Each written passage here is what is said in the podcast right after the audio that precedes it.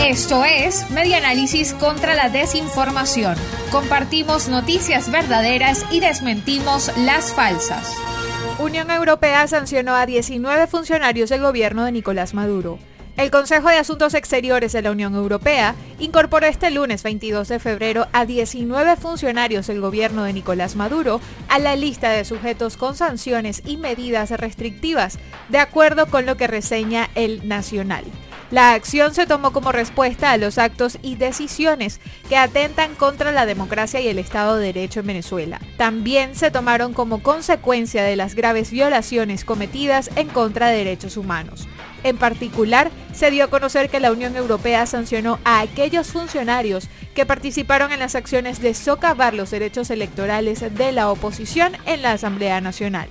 Los 19 nuevos sancionados eleva a 55 el número total de personas sujetas a sanciones que incluyen prohibiciones de viaje y congelación de activos. Esto fue Media Análisis contra la Desinformación.